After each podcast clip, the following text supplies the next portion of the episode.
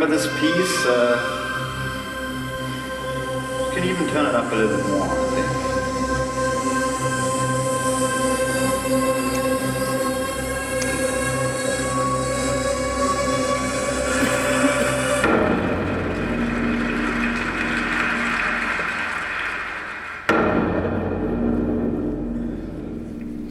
War der Titel der Musik des 30. Chaos Communication Kongress von Alec Empire.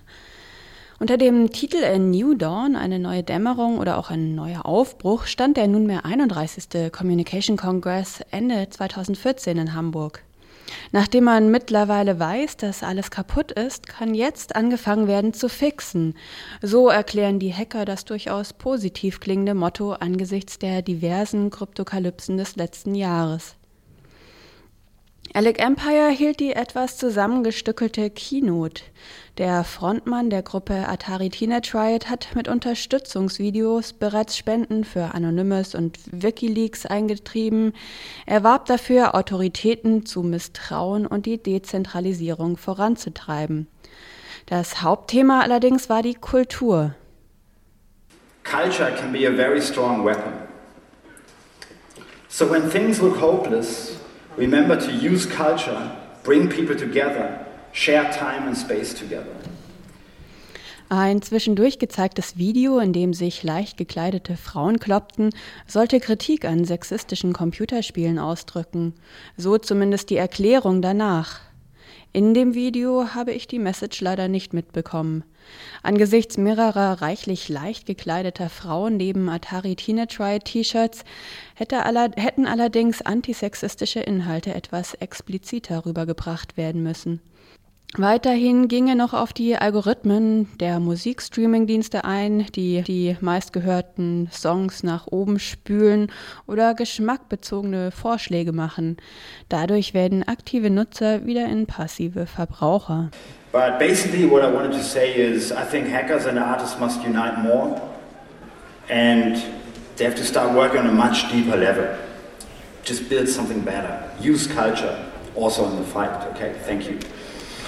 Und zum Thema Kultur hier noch der Rest des Stücks von Alec Empire, das den letzten Kongress mit einer ziemlich coolen Videoinstallation eröffnet hat.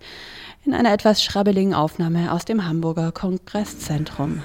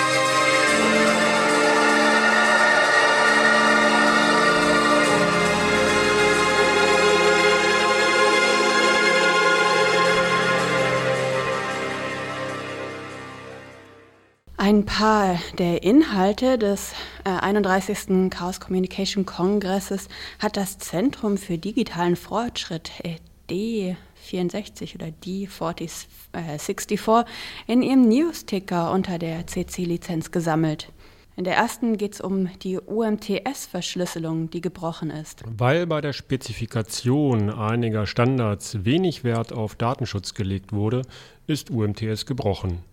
Über SS7, eine gemeinsame Schnittstelle zur länderübergreifenden Kommunikation zwischen TK-Dienstleistern, können die zur Entschlüsselung nötigen Daten abgerufen werden.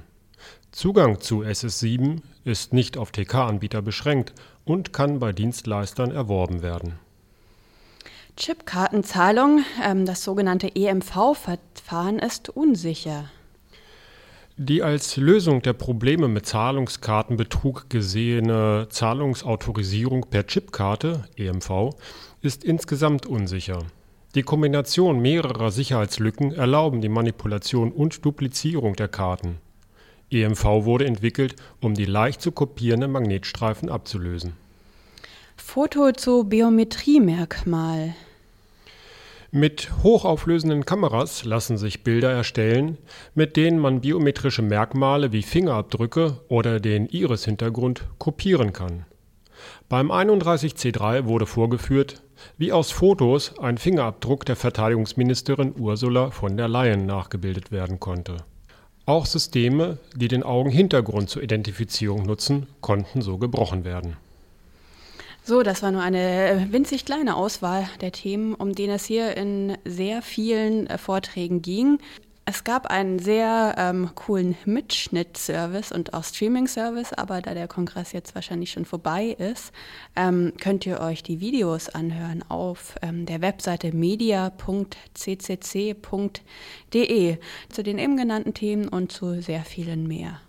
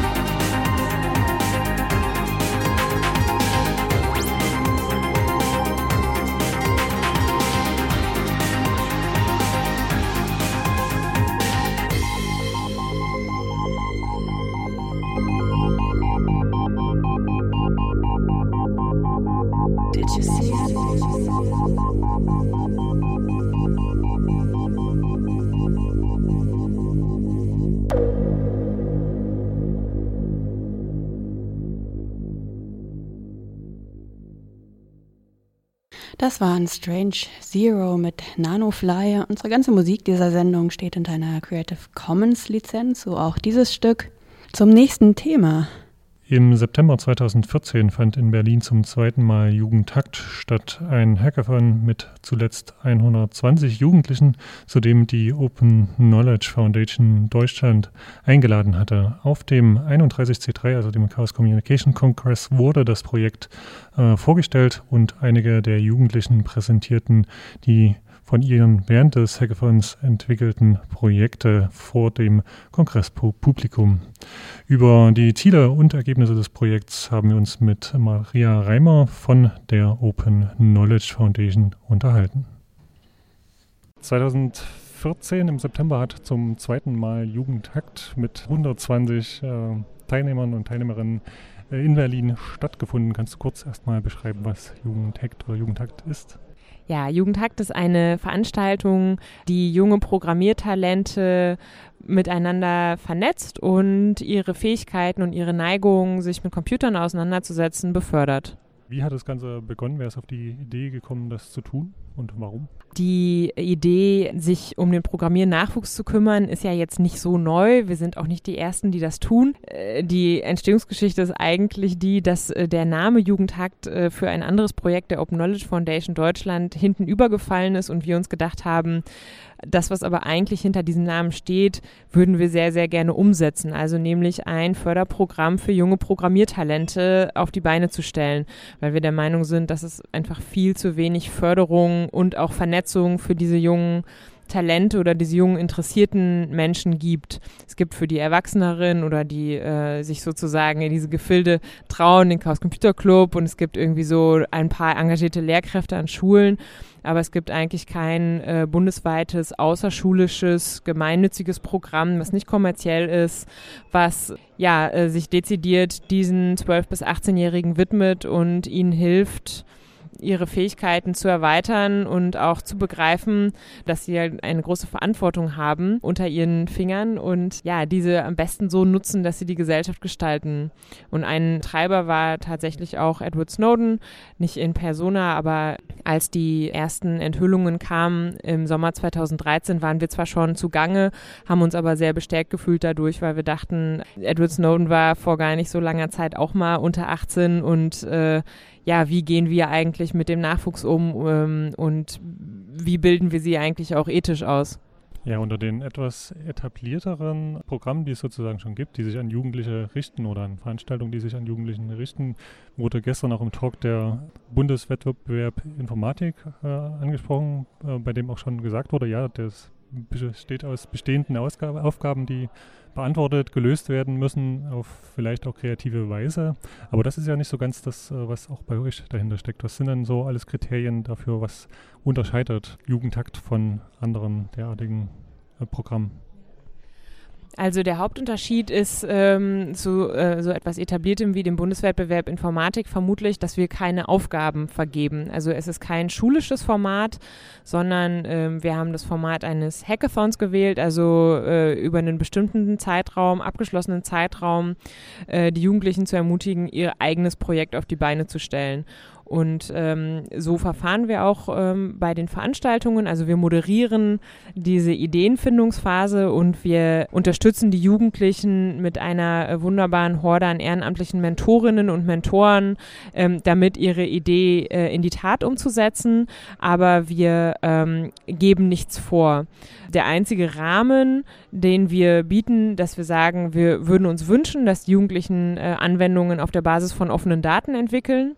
Das ist aber äh, sozusagen nur ein Kann und kein, kein zwingendes Muss. tatsächlich ist es so, dass wir uns immer bemühen, äh, irgendwie interessante Datensätze aus den, aus den Datenportalen dieses Landes so rauszufischen und die Jugendlichen sich dann aber ganz andere Quellen suchen oder Zeug aus OSM nehmen oder so. Das heißt, dass ihr macht ein paar Vorschläge, aber was am Ende für Ideen vielleicht noch von den Jugendlichen äh, kommen, ist völlig unklar. Genau, also wir machen ein paar äh, Vorschläge, so Anregungen zum Beispiel für Jugendliche, die noch nie mit der, die, der Idee eines Hackathons in Berührung gekommen sind oder äh, bei Jugendtag jetzt auch zum ersten Mal da waren und nicht sozusagen schon zum zweiten Mal wie die alten Hasen. Und Die werden aber alle konsequent ignoriert, kann man eigentlich so durch die Bank sagen. Und das freut uns eben besonders, weil das bedeutet, dass also dieses Konzept aufgeht, das, was die Jugendlichen nicht selbst machen, passiert auch nicht. Und im Umkehrschluss positiv gesagt, die Jugendlichen haben ganz, ganz viel eigenen Drive, ganz viel eigene Ideen und bringen halt auch die Fähigkeiten mit, es umzusetzen und äh, macht uns ja glücklich, weil wir eben genau nicht diese inhaltliche Vorgaben machen müssen, die ja, wo zum Beispiel beim Bundeswettbewerb Informatik ein großes Komitee äh, sich sozusagen länglich den Kopf zerbricht über die Aufgaben und links und rechts dieser Aufgaben gibt es dann halt auch nicht so viel. Bekommst du, bekommt ihr irgendwie mit, ob die äh, Jugendlichen, die an ihren Projekten gearbeitet haben während äh, des Hackathons, bekommt ihr mit, dass ähm, die diese Projekte weiterverfolgen? Das ist, glaube ich, eher weniger der Fall. Also ich äh, track jetzt nicht alles, was so passiert. Das kann man auch gar nicht, vor allem weil äh, es keinen irgendwie Kommunikationskanal gibt, auf den man sich mit den Jugendlichen irgendwie einigen kann. Also äh, E-Mail, was wir, äh, was wir Alten irgendwie äh, uns drauf mühs mühsam drauf geeinigt haben äh, ja, ignorieren die irgendwie konsequent und ich weiß auch nicht, manche sind halt bei WhatsApp und manche sind bei Facebook und manche hassen Facebook und es ist halt so ein bisschen äh, schwierig, alle zu erwischen, deswegen ist es schwer zu tracken. Ich glaube, für die, um zu zeigen, dass Jugendhakt wirksam ist, wäre es manchmal hilfreich, dass die Jugendlichen noch ein paar Projekte weiterentwickeln, einfach um zu zeigen, die haben echt die Skills so und wir haben einfach nur nicht die Zeit an einem Wochenende. Ja, an einem Wochenende kann man halt keine Anwendung fertig kloppen. Ähm, ich muss aber sagen, ja, bei der Idee eines Hackathons finde ich es jetzt auch nicht so wirklich schlimm, wenn Sachen nicht fertig gemacht werden. Ähm, das äh, ist in Ordnung, dass es nur angeteasert wird und dass die Jugendlichen eine Idee bekommen äh, von, äh, ja, von ihren eigenen Fähigkeiten und auch zeigen, was sie für eine Vorstellungskraft haben. Und ein Prototyp ähm, ist ja sozusagen nicht verloren, den kann man jederzeit weiterentwickeln. Das, äh, was aber ein sehr schöner Effekt ist, abseits äh, von, sag ich mal, ähm, zählbaren, fertigen Anwendungen ist, dass wir dieses Jahr erstmals eine wissenschaftliche Evaluation gemacht haben von Jugendhakt. Eine ähm, Psychologin, die äh, ein, mit einem Prä- und Posttest äh, die Jugendlichen befragt hat, äh, wie sich so bestimmte Einstellungen geändert haben. Und ein super interessantes Ergebnis ist, dass nach Jugendhakt die Jugendlichen signifikant öfter gut über Gruppenarbeit denken als vorher. Und das freut uns natürlich riesig, weil wir der Meinung sind, äh, ja, dass es gerade im Bereich der Softwareentwicklung äh, notwendig ist und nur heilsam sein kann, irgendwie seine Arbeit zu teilen und äh, davon zu profitieren, mit mehr Augen als nur zwei drauf zu gucken. Und das freut uns sehr, dass Jugendtag so einen Effekt hat. Ähm, ein Effekt, den es wahrscheinlich zu wiederholen gilt. Was sind denn die weiteren Pläne? Gibt es äh, nächstes Jahr wieder ähm, Jugendhakt? Und das andere, was ein bisschen angesprochen wurde, ist, bei so einer zentralen Veranstaltung sind natürlich die Anreisewege auch immer ähm, ziemlich beschwerlich für die, die von ferner herkommen. Eine Beschränkung gibt es äh, Bestrebungen, das Ganze mehr auf eine lokale Ebene zu bringen. Ja, das gibt es. Wir haben eigentlich nur aus Ressourcenbegrenzung im Jahr 2013 und 2014 äh, nur eine Veranstaltung pro Jahr in Berlin gemacht. Wir haben zwar Reisekosten finanziert, aber natürlich geht die Anreisezeit von der eigentlichen, ich sag mal, äh, Zeit des Zusammenseins ab. Für 2015 äh, würden wir sehr, sehr gerne mehr in die Regionen gehen, also lokalere Veranstaltungen anbieten, auch eine ja übers Jahr hinweggehende Begleitung der Jugendlichen ermöglichen. Also nicht nur einmal im Jahr, dass man denen das Gefühl gibt, sie sind irgendwie unter normalen Leuten und nicht äh, ja Aliens in, in ihren Schulverbünden oder ja, in ihren Klassenverbünden, sondern es gibt ganz, ganz viele mit ihren Interessen und Neigungen. Bisher war das immer so eine Ressourcenfrage und vor allem wollten wir aber auch gucken, ob das Konzept wirklich klappt, bevor wir jetzt irgendwie künstlich was aufbauschen und dann irgendwelche Sponsorengelder ranziehen und dann kommen die Jugendlichen nicht. Und dieser Effekt äh, ist jetzt sozusagen äh, im Gegenteil der Fall. Also wir werden förmlich überrannt von den Jugendlichen auch von den Mentoren und äh, der Bedarf ist also in jedem Fall da. Und wir wissen sozusagen jetzt, wenn wir es größer machen, wächst das auch mit. Also äh, diese Nachfrage ist viel größer als das, was wir gerade anbieten. Und eine der Bestrebungen ist eben regionalere Events zu machen um den Jugendlichen diese Anfahrtswege zu ersparen, vielleicht auch lokalere Freundschaften zu knüpfen, die man eben nicht dann über ganz Deutschland irgendwie fortführen muss und äh, generell ja einfach näher an die Lebens, äh, sag ich mal, die Lebensrealitäten der Jugendlichen abseits dieses einen Wochenendes zu rücken.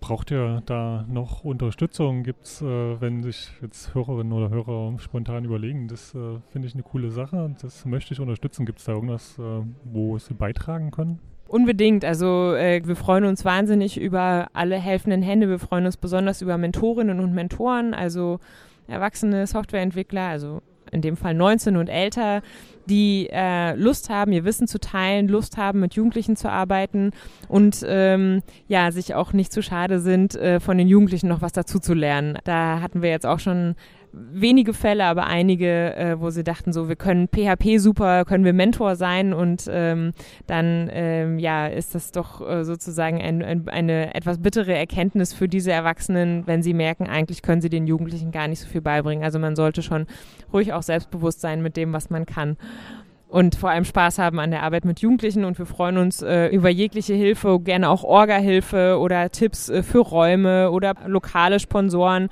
Alles gerne an info@jugendhakt.de oder auf Twitter at jugendhakt oder sonstige Kanäle ist alles auf der Webseite jugendhakt.de zu finden.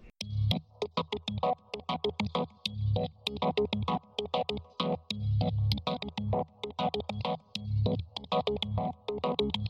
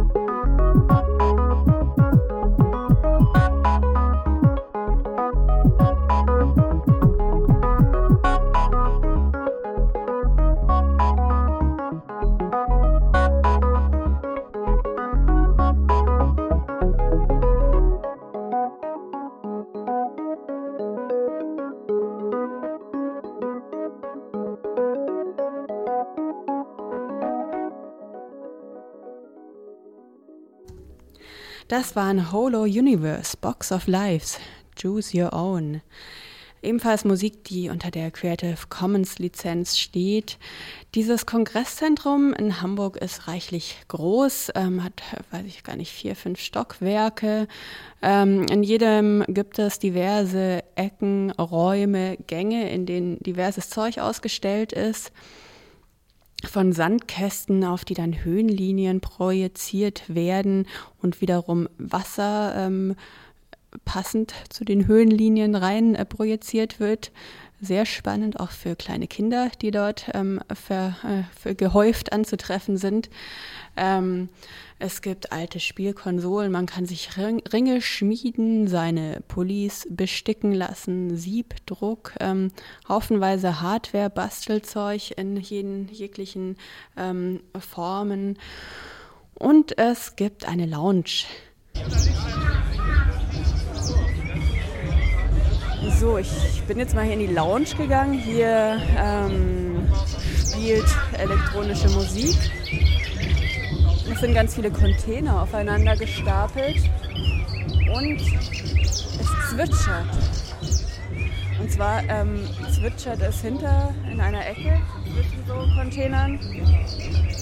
Ähm, hier stehen drei so Tische, so rund angeordnet. Oben drüber hängt so ein Kreis von Bienen, der dann irgendwie blaues Licht auf diese Tische runterstrahlt. Alles so ein bisschen, bisschen morphig. Und auf diesen Tischen sind dann Kreise.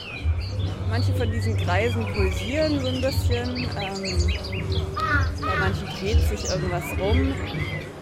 Viele Leute spielen rum mit diesen Kreisen, halten ihre Handy Handys drüber mit Licht, dann verändert sich da was und das Zwitschern kommt. Ich habe mal einen von den Leuten, die diese Tische gebaut haben, sitzt hier hinter so Rechnern neben so einem Container äh, gefragt, was es damit auf sich hat. Also wir haben hier einen Lichtsequenzer gebaut.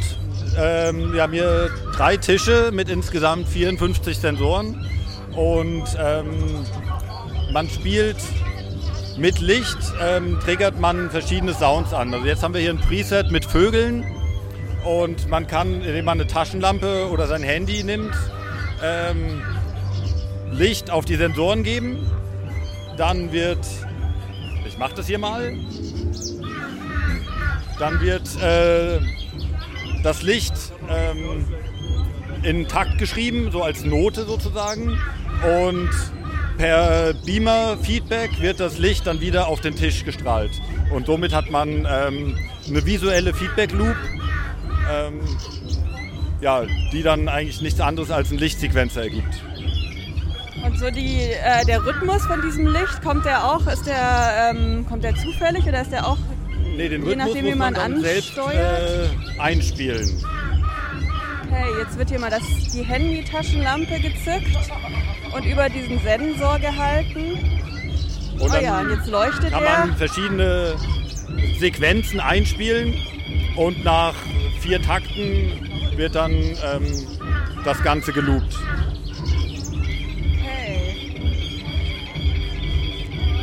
Wieso habt ihr das gemacht? Das haben wir jetzt ausschließlich hier für den CCC gemacht. Das ist eine, ähm, ja, eine Installation für, für den Kongress den es auch im Moment nur hier zu sehen gibt. Macht ihr öfter so Sachen? Seid ihr irgendwie eine, ja, also, Gruppe ähm, oder Künstler? Wir, wir kommen von Tentable und wir machen eigentlich viel Multitouch-Anwendungen oder interaktive Installationen jeglicher Art. Zum Geld verdienen, aber natürlich müssen auch Kunstprojekte wie diese hier eben auch sein. Wie ist das, ähm, die Reaktion der Leute so? nehmen die das auf? Also spielen also die die meisten finden es super. Ähm, gibt aber doch ziemlich viele, die es erstmal nicht verstehen, weil so intuitiv erklärbar ist es äh, nicht. Vor allem, wenn erstmal niemand am Tisch ist. Aber sobald irgendjemand dasteht mit einer Taschenlampe und was einspielt, dann merkt man doch recht schnell, wie, wie die Logik dahinter funktioniert. Und ja, die Leute bleiben dann doch auch meistens sehr lange hier stehen und ähm, spielen damit rum. Wie so Vogelgezwitscher oder Krähen oder was das ist? Äh, das ist, ja, weiß ich nicht. Wir wollten mal ein bisschen was Ruhigeres haben. Also das ist nur eins der Presets, die wir haben. Also wir haben auch äh, Musikstück und ähm, komplettes Schlagzeug und Keyboards und so ein Kram. Aber den ganzen Tag so ein Techno-Gebumme ähm, kann man nicht ertragen. Und da dachten wir, Vögelgezwitscher ist irgendwie hervorragend zum Runterkommen. Okay, super. Vielen Dank für das Interview. Bitte.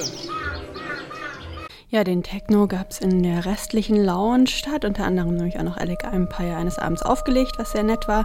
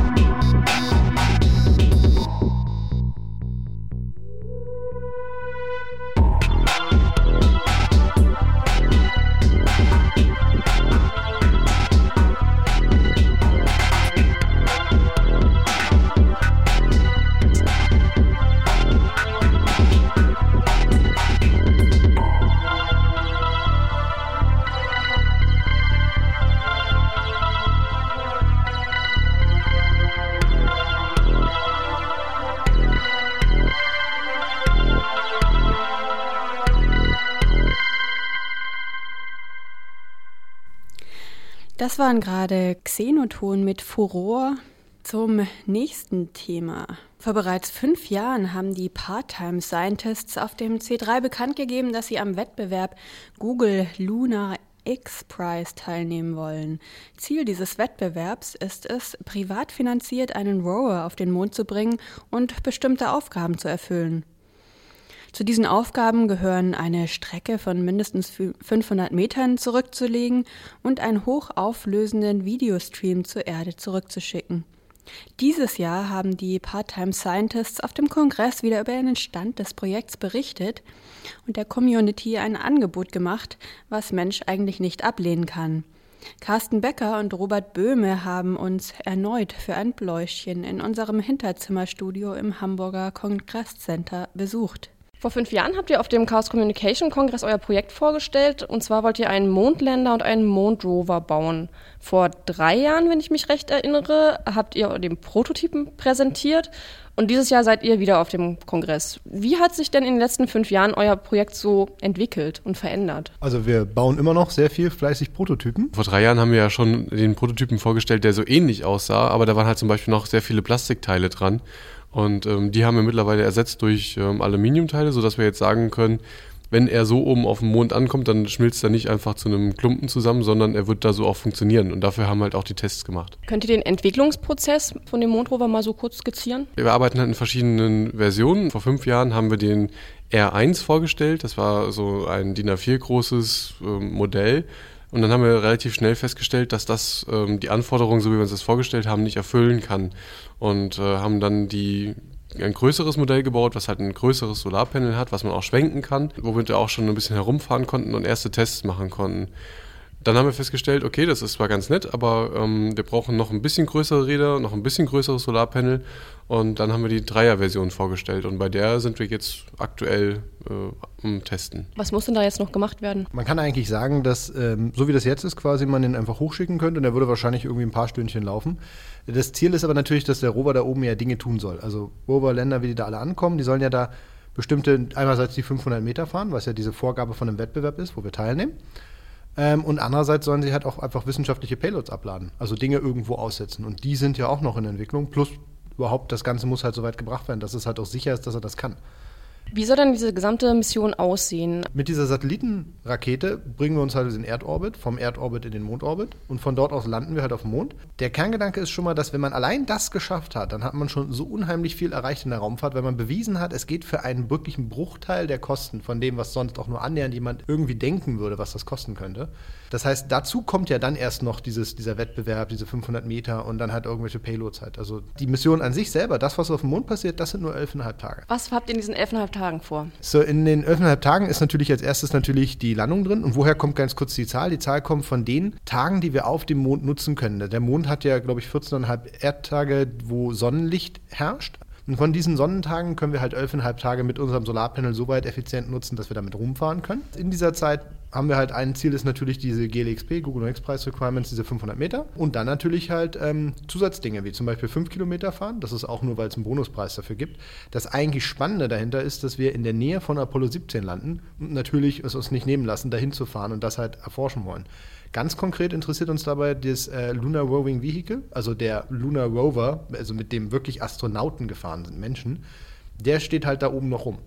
Und das ist halt ziemlich spannend, den sich anzuschauen, genauer auch an zu untersuchen, wie der sich jetzt halt über 40 Jahre auf dem Mond geschlagen hat. Weil der halt aus vielen Materialien bestand, die überhaupt nicht fürs Weltall gedacht waren. Eine der anderen Dinge, die wir jetzt auch gerade vorgestellt haben im letzten Vortrag, ist halt, dass wir den Hackern Möglichkeiten geben wollen, eigene wissenschaftliche Experimente auf die Oberfläche des Mondes zu bringen. Das heißt, die fahren mit unserem Mondfahrzeug ein bisschen durch die Gegend und dann werden sie abgeschmissen und dann bleiben sie da liegen und dann können sie dafür, solange wie sie halten, Daten zurück an die Erde liefern. Und Dinge, was man da machen kann, wenn man auf dem Mond ist, das sind halt sowas wie seismologische Messdaten, halt rausfinden, was ist mit Monderdbeben. Also ich meine, es gibt ja vulkanische Aktivitäten, aber man hat halt keine Ahnung, warum, wieso, weshalb und wie viel. Oder ich meine, so ganz banale Sachen, die jetzt vielleicht nicht so wissenschaftlich sind, ist halt eine Webcam auf den Mond bringen. Wie kam das zu der Idee? Ich meine, diese Idee, die schien ja jetzt nicht von Anfang an Teil des Konzeptes zu sein. Wie seid ihr darauf gekommen? Die ganze Kette ist eigentlich, dass wir festgestellt haben, wir müssen unser Solarpanel fixieren und haben gedacht, wir brauchen dafür ein Fixierelement. Aber ähm, es hat sich dann relativ schnell herausgestellt, dass das, was da eigentlich als Platz benötigt wird zum Fixieren, da kann man halt auch super eine Box hinmachen.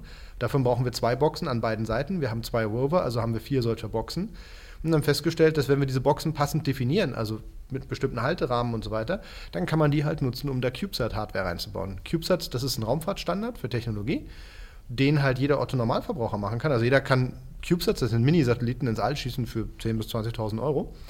Und dafür gibt es halt diese Technologiestandard. Und den haben wir jetzt gesagt, den setzen wir für diese Container an, sodass Leute quasi relativ einfach da Sachen reinbauen können. Diese Leute sind in erster Linie wir selber. Weil wir natürlich sagen, wir haben ein paar tolle Ideen, die wir auf dem Mond machen wollen. Und dann sind wir aber drauf gekommen, wir haben jetzt hier diese, diese Kapazitäten. Und wir nehmen jetzt einfach im Prinzip zwei Kilogramm und zwei CubeSat-Einheiten und nehmen die zur Seite und sagen, die wollen wir der Allgemeinheit rausgeben. Weil das eine einzigartige Gelegenheit ist, die es so aus unserer Sicht nie wieder geben wird. Welche Voraussetzungen müssen denn diese extra Payloads erfüllen, um da bei euch mitfliegen zu können? Die Experimente, die wir da hochschicken, die müssen auf jeden Fall offen sein. Die müssen innovativ sein. Das heißt, es muss halt irgendwas sein, was noch nie so gemacht wurde und was halt auch irgendwie einen technologischen Mehrwert bringt. Das letzte war, es muss ready bei 2016 Achso, richtig, sein. genau, ja. Also ganz einfach, es muss so schnell fertig sein, wie wir hoch zum Mond fliegen wollen. Bis wann kann man denn die Ideen bei euch einreichen? Wir tun ab 15. Januar, also, aber wir wollen ab 15. halt eine große Pressemitteilung und alles rausgeben und dann auch so eine kleine Plattform machen. Und unser Zeitplan ist relativ knapp, dass wir sagen, wir haben dann einen Zeitraum von insgesamt drei Monaten, wo Leute das halt einreichen. Dann gucken wir es uns kurz an. Wir machen jetzt keine große Bewertung, dafür haben wir auch nicht gar nicht die Manpower. Was wir machen, ist nur so ein simples Screening, dass wir halt all so einen Kram rausschmeißen, der offensichtlich nicht passt. Beispiel irgendwelche religiösen Sachen. Und sobald dieses Screening durch ist, dann haben wir halt überlegt, dass wir dann den verbleibenden Teil, je nachdem wie viele das sind, für das halt einfach die Leute einfach selbst entwickeln lassen und wir gucken, wer halt wirklich so weit kommt, dass er halt auch mitkommen kann. Es gibt am Ende dann halt eine Top-3-Selektion, deswegen Top 3, weil wir immer noch davon ausgehen, dass einer von diesen dreien wahrscheinlich nicht durch die Qualifikationstests schafft. Qualifikationstests sind halt Thermal-Vakuum, Vibrationstests. Die, die Maße sind genau 10 mal 10 cm und 1,33 Kilo. Es muss aber nicht so ganz den richtig harten Anforderungen wie unsere Hardware überleben, weil da gibt es zwei Besonderheiten. Einerseits, je nachdem, was es ist, muss es ja nicht lange funktionieren. Also wenn es nur ein Sensor ist, der nur einmal irgendwas messen soll oder auf dem Weg irgendwelche Strahlungsmessungen machen soll, dann kann es schon sein, dass er so designt ist, dass klar ist, dass er vielleicht nach ein paar Stunden kaputt geht. Aber vielleicht hat er ja bis dahin seinen Job schon getan. Wenn das schon so gedacht ist, das kann okay sein.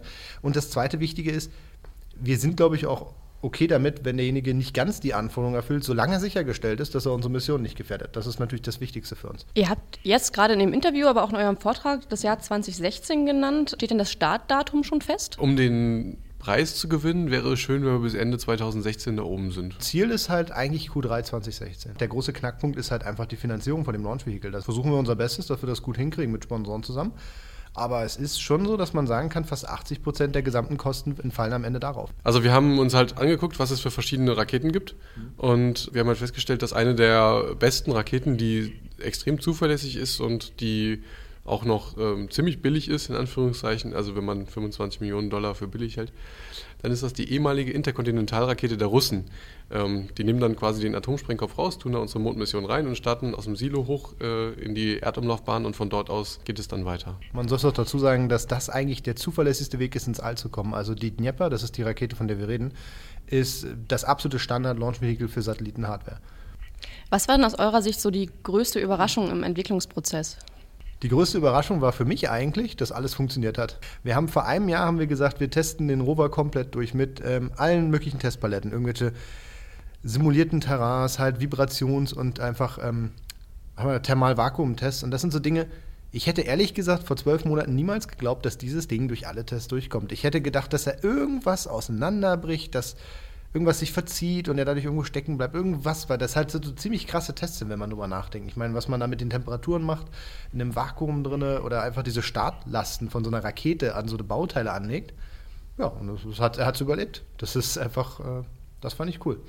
Zu eurer Gruppe, ihr nennt euch Part-Time Scientists. In eurem Namen steckt ja Part-Time, Teilzeit. Wie viel Teilzeit nimmt denn das Projekt jetzt tatsächlich in Anspruch, wenn man das jetzt sieht, wie viel ihr in den vergangenen Jahren geschafft habt? Also das Lustige ist, dass ich zum Beispiel als Part-Time Scientist irgendwie ein Oxymoron bin, weil ich eigentlich ein Fulltime Scientist bin. Also ich bin Doktorand an der TU Hamburg und kann im Rahmen meiner Doktorarbeit halt auch sehr viel Zeit in die Part-Time Scientists reinstecken. Wenn man Vollzeit damit definiert, dass man irgendwo acht Stunden am Tag arbeitet, dann arbeiten wir alle Vollzeit. Es ist halt so, wenn man Dinge gerne tut, dann ähm, ja, dann ist es halt etwas anderes, als wenn man quasi acht Stunden am Tag dafür bezahlt wird, irgendwie vor einem Computer zu sitzen und auf eine Maus zu klicken. Genau. Also, also sagen wir mal, also das, was man üblich halt, eigentlich kann man äh, das, was PTS macht, schon mit einem guten Startup vergleichen. Also mit so einem kleinen Luft- und Raumfahrtunternehmen, was aber wirklich eher so Startup-mäßig ist.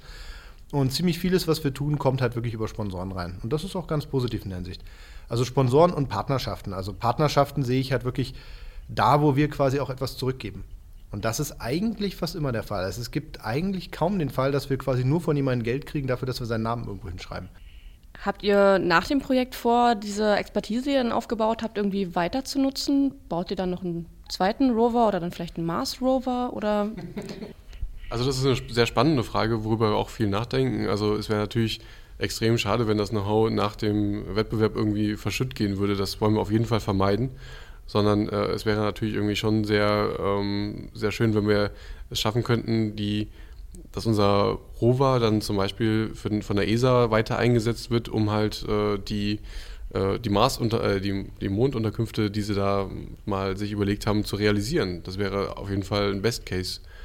Was sind eure nächsten Schritte? Was müsst ihr noch machen, damit ihr 2016 launchen könnt? Ein großer Schwerpunkt im nächsten Jahr ist halt wirklich so, die einzelnen Teile sich noch genauer anzuschauen. Also jetzt, was wir machen wollen, ist im Bereich der Elektronik weiter integrieren. Also dass wir halt gucken, dass diese ganzen Module passen. Da gibt es halt sowas, nennt sich bei uns Backbone vom Rover, also dieses Rückgrat. Da muss noch eine ganze Menge gemacht werden, einfach weiterentwickelt werden. Das ist ja, wie wir jetzt schon gesagt haben, wir haben entwickeln ja irgendwie von der Version, was weiß ich, 1 bis 3, wo wir jetzt gerade stehen. Aber im Detail gibt es viele kleine Dinge, die noch verbessert werden müssen und optimiert werden müssen.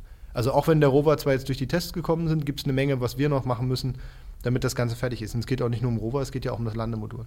Dann drücken wir euch die Daumen für 2016. Schon mal viel Erfolg und danke, dass ihr da wart. Ihr seid also alle dazu aufgerufen, Ideen für Mondexperimente einzureichen und diese dann auch zu bauen. Voraussetzungen sind ein quelloffenes Design und nachvollziehbare Dokumentation, eine innovative Idee, die der Gesellschaft Mehrwert bringt und dass ihr bis 2016 fertig seid. Das Experiment soll dann eine Größe von etwa 10 x 10 x 10 Zentimeter haben und ein Kilogramm wiegen. Deadline für eure Einreichung ist voraussichtlich im April 2015. Mehr Infos zu den Part-Time Scientists findet ihr im Netz unter ptscientists.com, also PT für Part-Time.